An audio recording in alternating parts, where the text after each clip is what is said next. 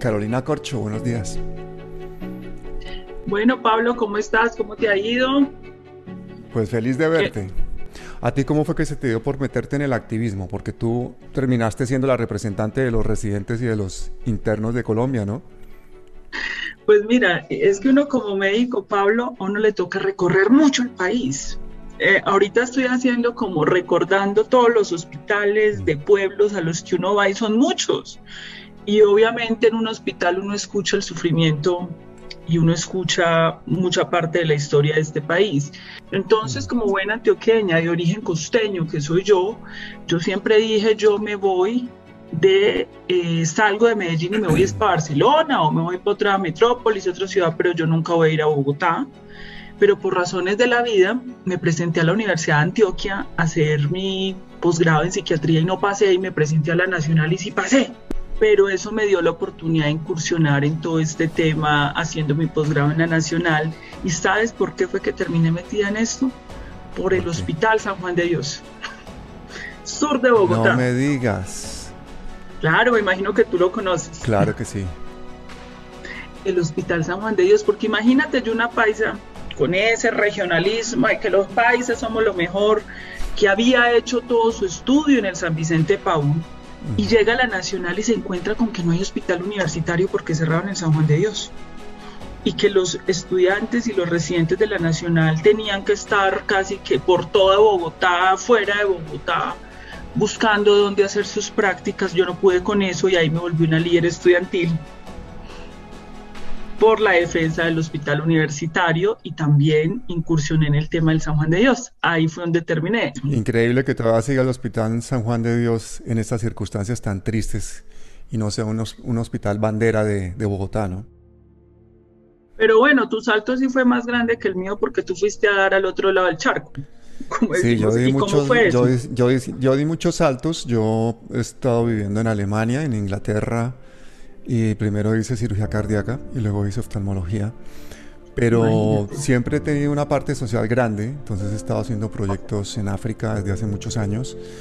He creado varias ONGs y he hecho primero proyectos de ayuda humanitaria, entonces eran proyectos de pues ir a un sitio a, hacer, pues no sé, un, hospital, una escuela con un pozo, hacer microempresas para mujeres, ese tipo de cosas a países de extrema pobreza. Te estoy hablando del Chad, por ejemplo, es el segundo país más pobre del mundo. Cuando tú dices extrema pobreza, ¿a qué te refieres? Descríbeme eso en términos, porque es que hay gente que no concibe que la pobreza...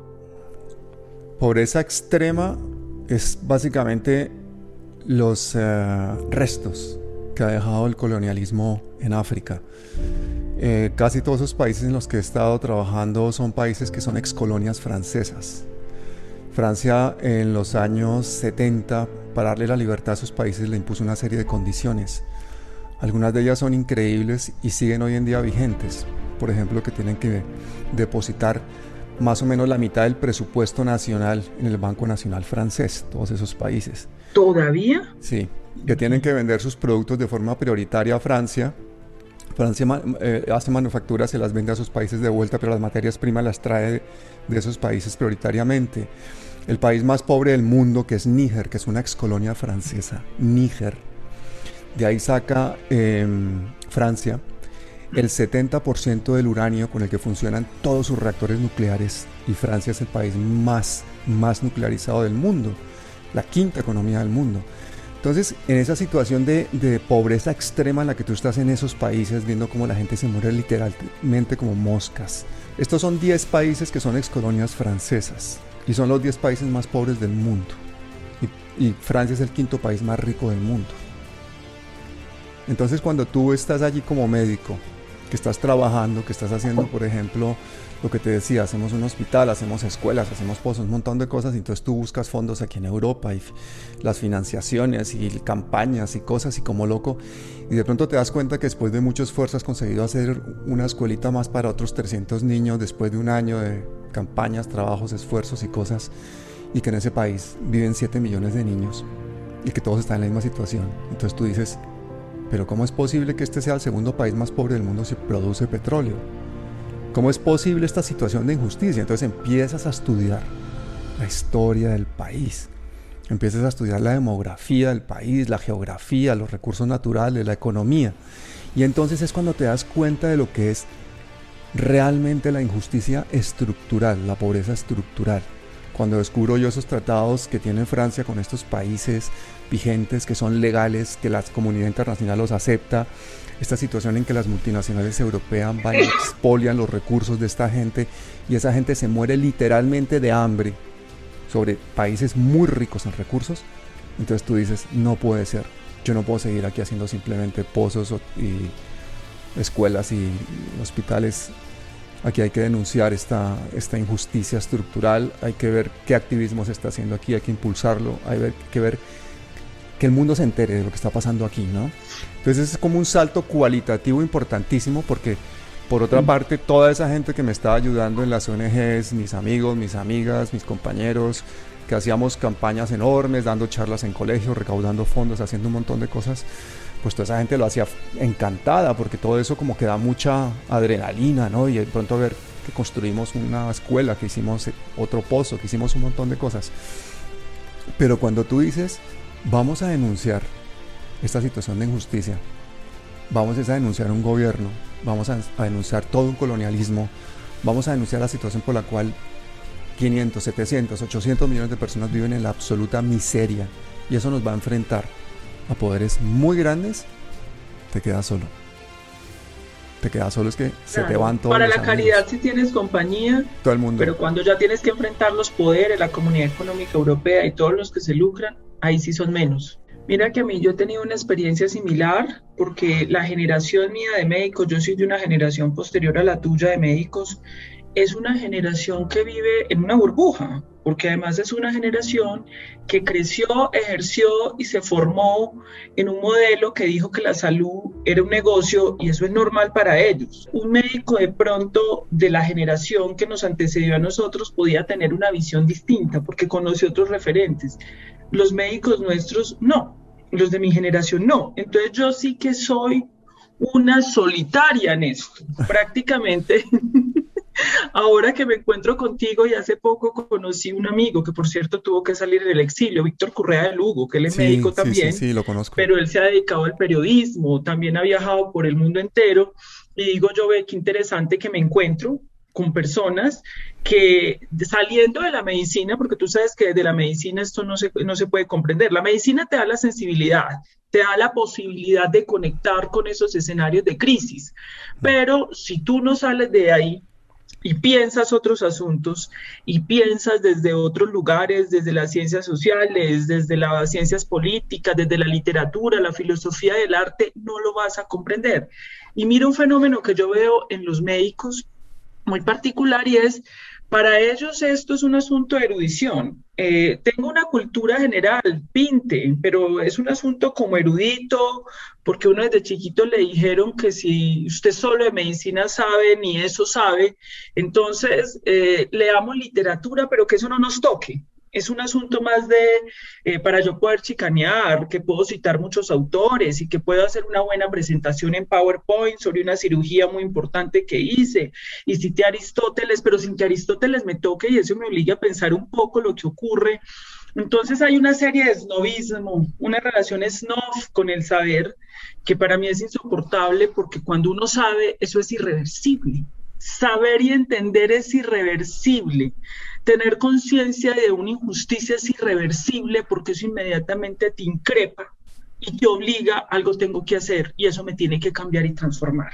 Y uno se queda muy solo en eso, porque no entienden que esto implica eh, sacar tiempo de tu vida por una convicción ética, por un asunto ya de que cuando ya entendiste algo, entender algo y no hacer algo con eso, pues es un asunto que lo tiene que tener a uno en una contradicción moral y eso es lo que lo obliga a uno a la pregunta que tú hacías ahorita, ¿por qué uno se vuelve activista? Porque yo veo también que tú hiciste un tránsito interesante, que yo entendí de pronto quizás de un poco más temprano que tú, porque mi familia tiene, digamos, eh, asidero político. Mi mamá fue la primera alcaldesa mujer elegida en un pueblo del Bajo Cauca. Mi familia es del Bajo Cauca antioqueño a sus 33 años, pues para el feminismo. El feminismo cree que apenas es ahora. Eso es feminismo. Electa por voto popular, no nombrada por gobernador y en el Bajo Cauca antioqueño. Entonces, eh, te decía que yo sí tenía eso, entonces para mí la caridad nunca fue una, una opción porque de alguna manera yo decía, una cosa es las fundaciones caritativas, las cuales respeto, pero es que es un asunto de derechos. Y porque la caridad de alguna manera, la manera como estos poderes coloniales que tú ves, terminan justificando las expropiaciones, la exclusión que ha hecho sobre nuestros pueblos, sobre África, sobre América Latina, porque simplemente las empresas llegan y pagan eso con caridad, abren una fundación y ya, pero es mucho más lo que saquean por la vía de toda la estructura que generaron para explotar y colonizar esos pueblos, incluida América Latina, que lo que devuelven por caridad. Es que ni siquiera es caridad, porque caridad yo la asocio más con compasión. Eso es una fachada simplemente para lavar la imagen y para en un momento dado incluso hasta tener fundaciones para desgravarse impuestos o para hacer cualquier clase de atropellos alrededor del mundo.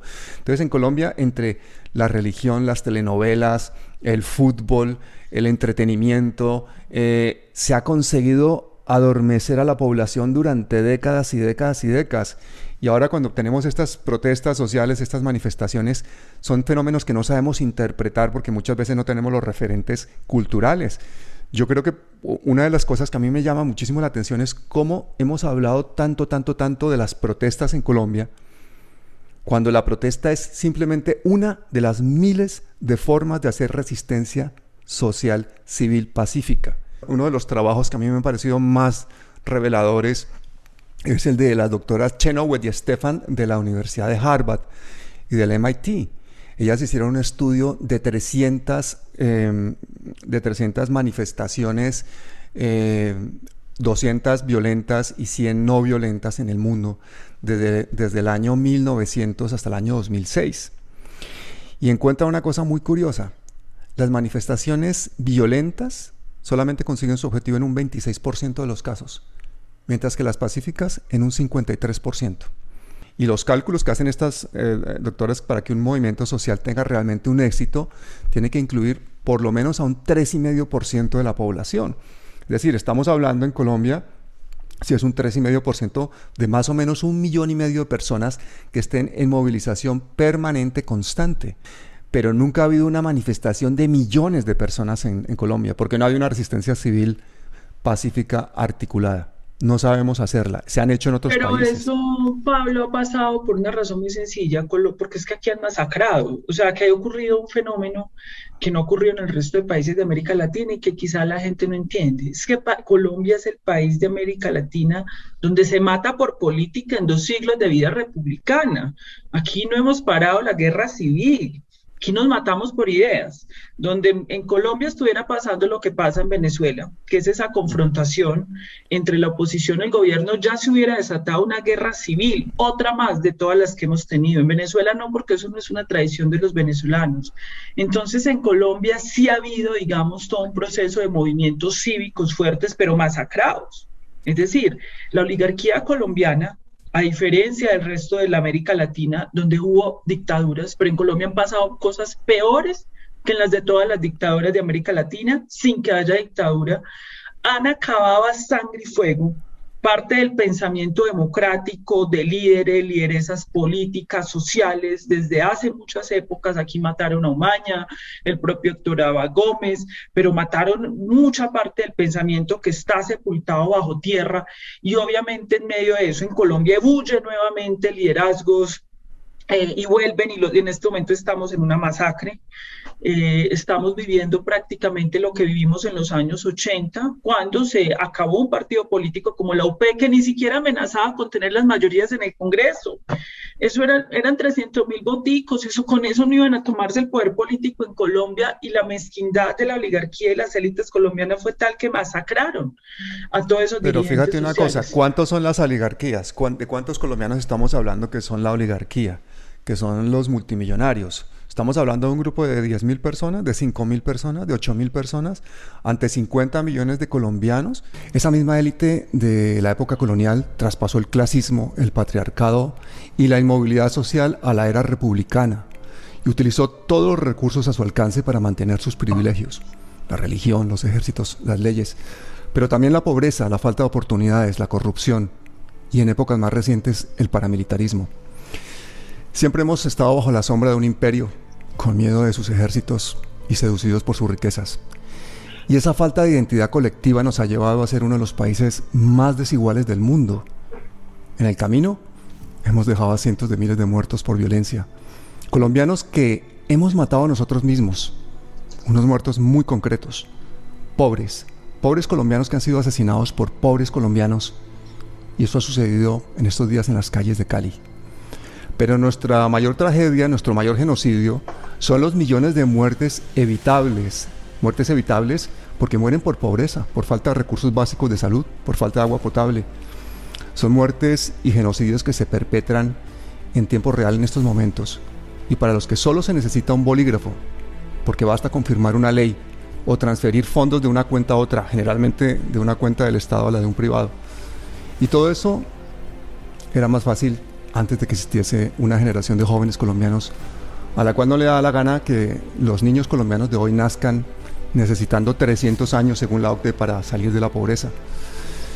Y es que todo eso era más fácil antes de que estos jóvenes pudieran saltarse pues todas esas versiones interesadas de los medios de comunicación y meterse en internet, donde canales alternativos como este les cuentan lo que pasa con los crímenes de Estado, porque dejan hablar a las víctimas, donde deja que las madres de los falsos positivos o líderes sociales como los que hemos entrevistado hoy, como Carolina, como, como Jaime Alberto, como Alfredo, compartan el ejemplo de sus luchas y con ello nos devuelvan el poder y la esperanza.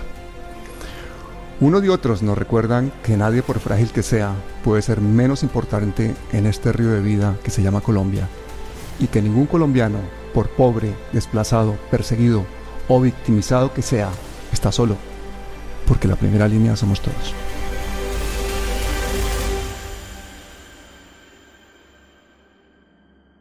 En Colombia realmente nunca ha habido un fenómeno realmente masivo, popular, brutal, de millones de personas en la calle protestando por algo. Eso no lo ha habido. verlo en el, en el Bogotazo. Es que el Bogotazo fue un, un fue, fue un levantamiento de masas que prometía que para Colombia, en cabeza de Jorge Eliezer Gaitán, Colombia adquiriera otro camino. O sea, ese fue la oportunidad de Colombia hubiera un gobierno populista. ¿Y qué quiere decir populista? Que redistribuyera la riqueza como lo hubo con Perón en Argentina o como lo hubo con los presidentes militares en Brasil. Aquí no, nunca hubo eso porque a sangre y fuego. Porque es que lo de, lo, de, lo de Gaitán no fue solo la muerte de Gaitán, no fue solo un magnicidio, fue un genocidio, donde a sangre y fuego se ocultaron todo ese movimiento que se levantó. Esa es la habilidad de la, de la, oligarquía colombiana, porque es que en Colombia hubo 200 años donde nadie podía pensar por fuera del Partido Liberal y Conservador, que es similar, haciendo el símil, pues guardando las proporciones a lo que pasa en los Estados Unidos. Entonces, mira que acá hay una fortaleza muy grande. Ahora, lo que tú dices también es cierto. En Colombia hay una mentalidad individualista, de, de envidia, de envidia. A mí me impresiona mucho eso, que uno aquí hace algo y aparece alguien a obstruir lo que tú estás haciendo, a sabotearlo. O sea, está bien que no te colaboren, pero no lo saboteen. ¿Qué pasaría? ¿Qué pasaría hoy en día, por ejemplo, si le pasara algo a Gustavo Petro? ¿Qué crees tú que pasaría? Es que mira, nosotros hay, una, hay un rasgo de nuestra cultura política y es el caudillismo. Cuando tú ves, por ejemplo, la figura de Gustavo Petro, es muy parecido a la figura de Gaitán. Eh, este es un país cuya cultura política no es colectiva. siempre tiene que haber un salvador o salvador y ese salvador y salvadora es el cambio del país, como si un país no necesitara muchísima gente a todos los niveles generando esos cambios. Tenemos ese, ese primer elemento. El segundo elemento es que Colombia ha sido una masacre permanente muchos de sus grandes líderes, formados políticamente de los liderazgos sociales, y formadas, porque pues evidentemente un líder mm. político primero es líder social, o si no, ¿cómo va a llegar a la política? Primero viene la preocupación por la social, por su entorno, luego viene la preocupación por los asuntos del Estado, han sido masacrados. Aquí a nosotros nos han rebatado mucha parte de ese liderazgo que podría transformar con este, país. Nos han matado eh, cuatro candidatos presidenciales en la década de los 90, que eran tipos que mm. tenían ya un recorrido que podrían ser hombres de Estado han asesinado una cantidad de intelectuales orgánicos de los movimientos. Entonces, evidentemente, eso nos pone en una situación muy complicada a la hora de enfrentar, pero si a eso le sumas una cultura política de la patria boba, la patria boba es ¿Contra quién es la pelea? Porque identifiquemos cuál es el contradictor para evitar dinamitarnos entre nosotros en el canibalismo. Eso es muy de la cultura política digamos, sobre todo en los sectores que no han sido poder, porque las élites políticas de Colombia sí saben cómo asociarse por plata y transan rápidamente y se juntan. Quizás la única vez, el único momento histórico donde las élites políticas colombianas se han dividido es este que la élite representada por Juan Manuel Santos y la élite terrateniente mafiosa del uribismo. Es el único momento. Sí, pero fíjate que son dos visiones neoliberales eh, totalmente eh, compatibles. Y lo que tenemos que pensar en, Colombia no es en izquierda, en derecha, sino en un nuevo modelo económico, un nuevo modelo de sostenibilidad y un nuevo modelo de convivencia social. Y nos hemos metido y enfrascado en un juego político absolutamente falso, cuando sabemos que la misma oligarquía se está defendiendo utilizando diferentes banderas para mantener unos mismos intereses. ¿Cómo es posible que la gente a cambio de un subsidio miserable sea capaz de votarle nuevamente al uribismo? ¿Cómo es posible que la gente sea capaz de vender su voto? ¿Cómo es posible que la gente no sea capaz de defender masivamente a los líderes sociales que son los cabezas de pensamiento de toda una comunidad? Porque cada vez que matan a un líder social están descabezando a una comunidad. Y volver a crear un líder social es una cosa muy difícil, porque no es una... Cuesta mucho. cuesta muchísimo. Son décadas de trabajo. Es un acumulado colectivo de la comunidad, de un conocimiento de toda una comunidad. Por eso es tan peligroso para el establecimiento colombiano un líder social, porque son sus grandes opositores en el territorio todos estos proyectos de extracción, a todo este proyecto neoliberal en crisis en el mundo.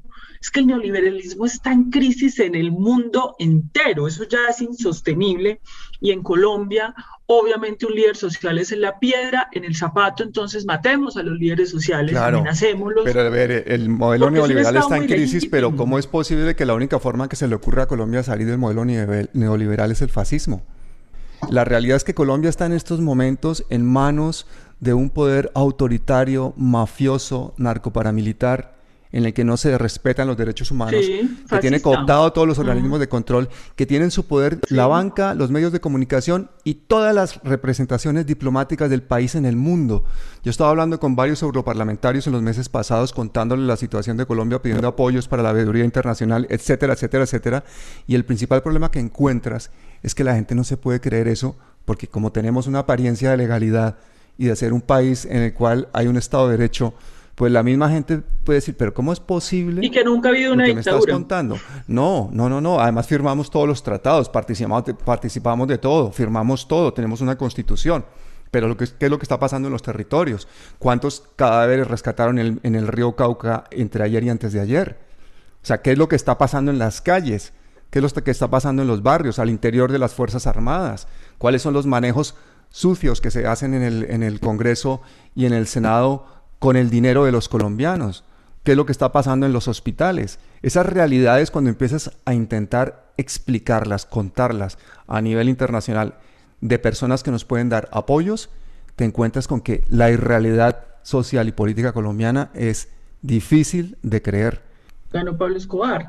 El Congreso de la República la representación de eso. Tú no te imaginas, Pablo, lo vergonzoso y duro que es eso en el Congreso de la República. cuéntame, cuéntame eso, cuéntame eso. Yo siempre he tenido curiosidad. Mira, eso? los tipos la semana pasada iban a aprobar, aprobaron en las comisiones primeras de la Cámara de Representantes un acto legislativo, o sea, una reforma a la constitución política, alcanza a imaginar eso, para terminar de alcahuetearle a la Procuraduría, a la Defensoría y a la, y a la, em, y a la Contraloría para que fueran juzgados por el Congreso de la República y pudieran eludir los controles de la rama judicial. Eso es una defecio. Esas cosas pasan en el Congreso de la República. Es que el Congreso de la República colombiana es más, yo he dicho que es más peligroso que un submarino agujereado, porque allá se toman muchas decisiones.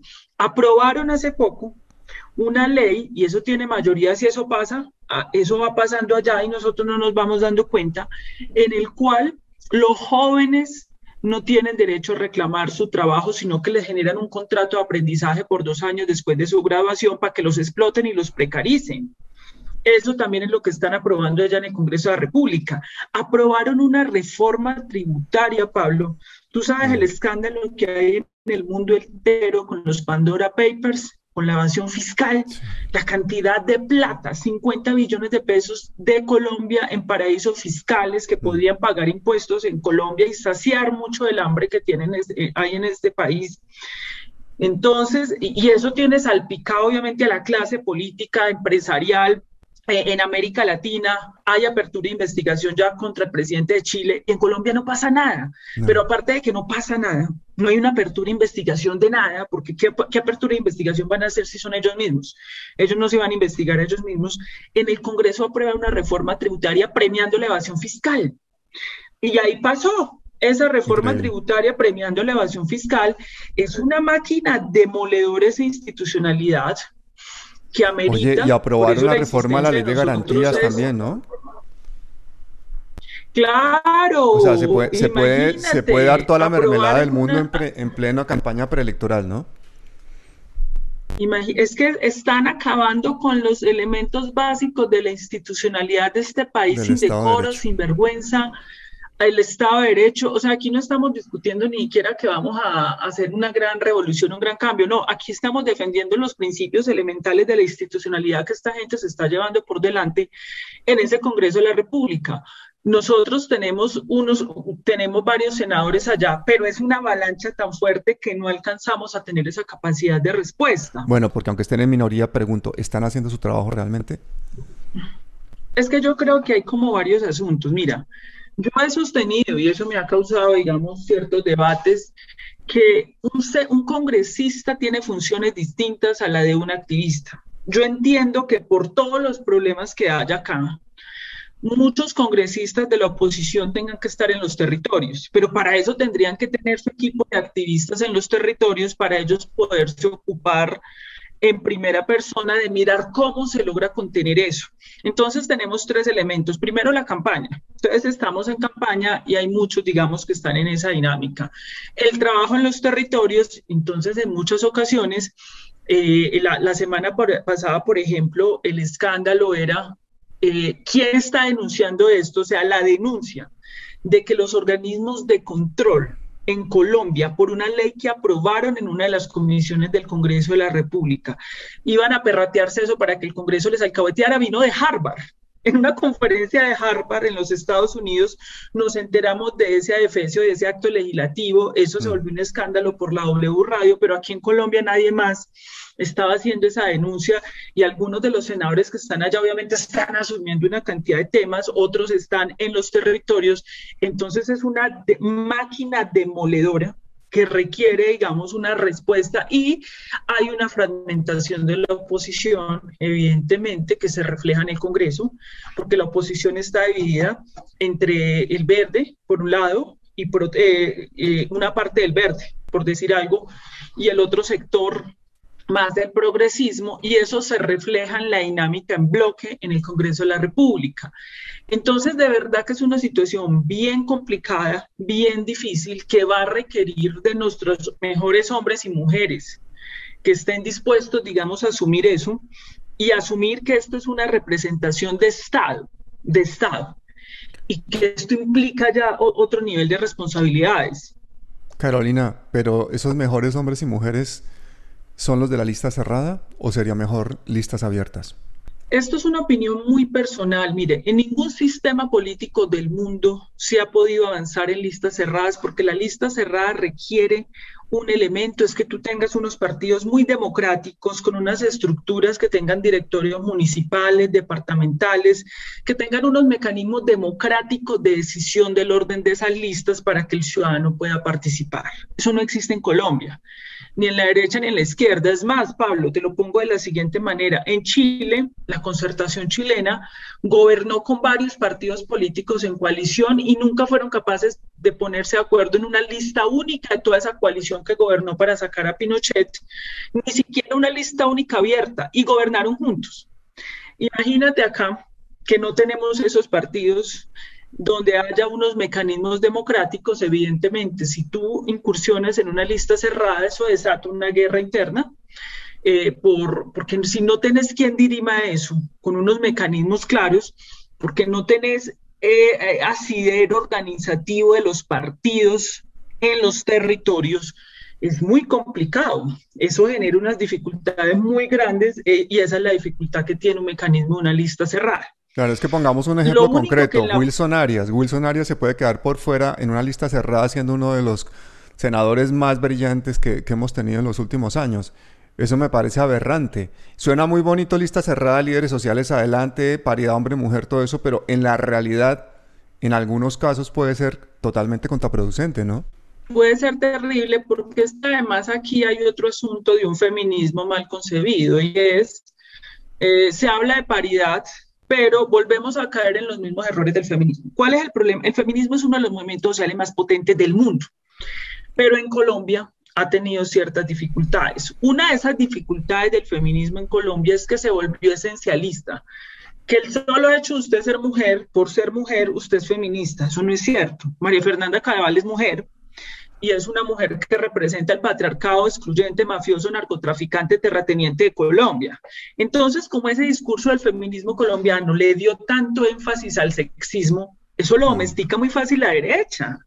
Andrea Nieto, que es una periodista de la extrema derecha, ya se está victimizando que ella es feminista porque no alcanza el feminismo colombiano no alcanzó, por ejemplo, lo del feminismo español, que el feminismo español claramente tiene un debate durísimo contra el modelo económico. Entonces es muy difícil que una mujer de la extrema derecha española domestique ese discurso porque le va a tocar ponerse de acuerdo entonces en oponerse al modelo económico excluyente neoliberal español. En Colombia no, porque ese no ha sido el énfasis del feminismo, se quedó en el sexismo, en la lucha frente al acoso sexual, frente al cual yo estoy de acuerdo, el acoso sexual hay que denunciarlo, pero eso no es lo único, porque entonces eso, porque eso lo puede coger fácilmente la derecha. También hay que hacer propuestas concretas sobre el modelo económico neoliberal, el extractivismo, una serie de asuntos que hay que nuclear para que ese movimiento coja fuerza.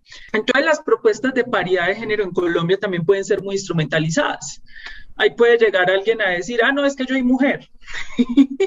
pero sí, usted puede ser mujer, pero eso no quiere decir y en eso Nancy Fraser, la gran activista y pensadora feminista de los Estados Unidos, eh, tuvo que regañar al movimiento feminista porque en las elecciones pasadas, no en estas pasadas, sino en las antepasadas, habían dos candidatos en el Partido Demócrata, Hillary Clinton y Bernie Sanders.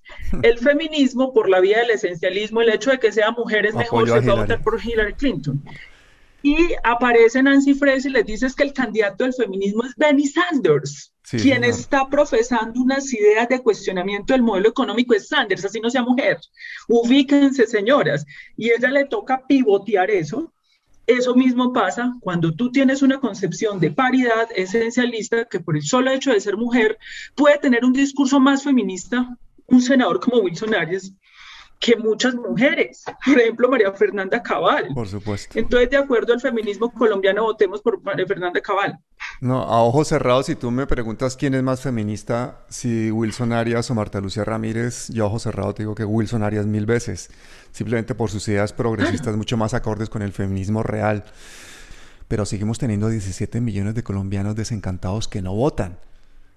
A esa gente, ¿quién le está haciendo pedagogía? ¿Cómo se les llega a esas personas? ¿Cómo se les puede mostrar todo este panorama en tan poco tiempo para que haya esa fuerza contundente que estamos buscando desde los movimientos sociales en Colombia?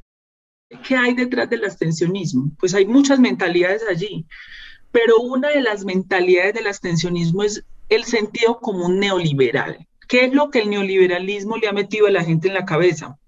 Que es que sus problemas no son problemas de políticas públicas del Estado, de decisiones públicas que tomaron otros, es un problema suyo, que usted no se quiso superar. y si usted no puso de su parte, usted es pobre porque usted no puso de su mm. parte. Usted, el neoliberalismo nos ganó esa batalla cultural. Por eso, Antonio Granchi, que es uno de los grandes pensadores, digamos, ha dicho, los partidos políticos no solamente tienen que tener políticos y líderes sociales, sino artistas, escritores, eh, una eh, gente que tenga impacto en el mundo de la cultura y a través del mundo, porque la cultura es un espacio de disputa del poder político, y a través de la cultura hay que desmontar esa mentalidad del neo, que el neoliberalismo nos ganó de mano. No es que yo soy pobre porque yo no me forcé, y hay gente que, ¿y yo para qué va a votar allá si eso no tiene que ver conmigo. En el Congreso de la República lo que decían no tiene que ver conmigo porque es mi propio esfuerzo personal. Eso hay que desmontarlo. Y eso lo creen médicos, clase media, clases populares. Ese es el valor de la cultura, ese es el poder de la cultura. Por eso en Colombia el movimiento cultural debe avanzar a desmontar esas ideas del neoliberalismo. Nosotros aquí somos muy cortoplacistas. Yo estoy leyendo un filósofo político que se llama Daniel Iniderati y Daniel Iniderati dice, los políticos, porque piensan de manera oportunista? Deberían ser más estratégicos. Eh, eh, es el corto plazo. Es ya parecer, parecer todo el tiempo, ¿no? Parecer. Es parecer todo el tiempo en el oportunismo inmediatista y entonces en el oportunismo inmediatista se deshace la esperanza porque la esperanza aparece cuando tú planteas una estrategia de mediano y largo plazo para el país. Y de pronto yo voy ahora o no voy ahora, no necesariamente es donde mejor me necesita el país. No, y, y, pensar más en colectivo. Entonces, en ese sentido, todos esos cambios van a requerir tiempo. Lo que pasa es que usted tiene, tú sabes que nosotros hemos estado con el debate, que se necesita una agenda de transición democrática. No nos podemos quedar en la mecánica electoral del codo de quién quedó en la lista, quién no. Una agenda de transición a 10, 12 años, 20 años que le digamos al país, vamos hacia allá y vamos construyendo los pasos. Eso es lo que se tiene que tejer. Y esa agenda de transición democrática no es, no es solamente en el campo de las políticas públicas, sino de la cultura. Tiene que aparecer el feminismo, que es el movimiento de avanzar en el mundo, tendría que estar en ese debate frontal contra el neoliberalismo en el campo de la cultura. Eh, pero aparte de eso, también en el campo de las políticas públicas y del Estado. Entonces, habría que empezar, y en lo organizativo, Necesitamos organizaciones. Los partidos políticos nuestros no pueden seguir siendo, Pablo, empresas de encuentro para definir senadores o, o, concejales cada dos años. Tienen que Son empresas de contratación, básicamente, no los partidos políticos. Exacto, se necesita organización, que se organicen, se piensen el país a, largo plazo y que vayan construyendo los liderazgos. El propio partido va formando esos liderazgos. Tú no te puedes sacar esos liderazgos cada dos años del sombrero. Ayer yo te mostraba unas cifras que son unas cifras, a mí eso es muy impactante. 72% de los colombianos están en condición de informalidad, pobreza y vulnerabilidad. Esto quiere decir una parte con ingresos inferiores a 11 mil pesos en un día. Dentro de esos que tienen, eh, hay otros que tienen ingresos de 5 mil pesos. Es que yo quiero que la gente entienda la dimensión del dinero. Uno a veces le parece que 10 mil pesos es mucha cosa. 10 mil pesos puede ser lo que necesite un ser humano muchas veces en Colombia, en África y en esos países de extrema pobreza que tú conoces para comer. 22 millones de colombianos que no comen. Esto es una tragedia. Cuando usted está en esa tragedia, usted no puede distraerse en discusiones chiquitas. Aquí tenemos que proponerle al país y proponerle a esos colombianos qué va a pasar con su soberanía alimentaria desde el punto de vista agrario tenemos que proponer entonces qué va a pasar con el fracking y el extractivismo. Esa reforma tributaria que fueron y aprobaron allá en el Congreso de la República, que atenta contra los colombianos con sus mayorías, porque hay, que reconocer que allá hay unos congresistas valerosos que hacen una defensa, eh, que nos falta más porque no tenemos las mayorías, pero allá los hay, pero nos arrasan esas mayorías, ¿cómo es que vamos a, a recaudar impuestos? Porque los impuestos se necesitan. Eh, en los países nórdicos, en Noruega, allá se, se pagan impuestos, pero los impuestos se ven en carreteras, en la educación, en la salud. Eso es sobre lo que nosotros queremos empezar a pedagogizar, porque el uribismo, insisto, nos quiere meter aquí en un pantano de discusión de problemas que no existen, que, son, que se los inventan ellos, que el castrochavismo, que Venezuela, entonces van a ver cómo explotan ahora lo de Al para ver cómo lo vuelven un problema de Estado superior eh, de, y a nosotros no nos interesa lo que esté pasando en Venezuela, o bueno, sí, sí nos interesa por una hermandad latinoamericana, pero es que en Colombia tenemos unos problemas muy graves. que no resolvió el gobierno de Duque y que es sobre lo que tenemos que empezar a hablar. Entonces, ese es el sentido pedagógico y yo creo que a nosotros sí nos toca hacer una pedagogía muy fuerte sobre el neoliberalismo, porque ese es el sentido común, eso es lo que la gente tiene en la cabeza. Carolina Corcho, te agradezco muchísimo de nuevo tu presencia. Ya eres una colaboradora habitual. Tú dices que se entrevista lo mismo con lo mismo, pues aquí nos entrevistamos hoy tú y yo. Así que. no, pero tú y yo no somos los mismos con los mismos que de los que entrevistan en Colombia, pero bueno. Pero me encanta. Yo tengo contigo unas conversaciones espectaculares y siempre he soñado con, con grabar una de estas. Y bueno, hoy casi se parece a las que tenemos. Así que vamos a repetirlo. Muchísimas gracias. Bueno, un abrazo, Pablo.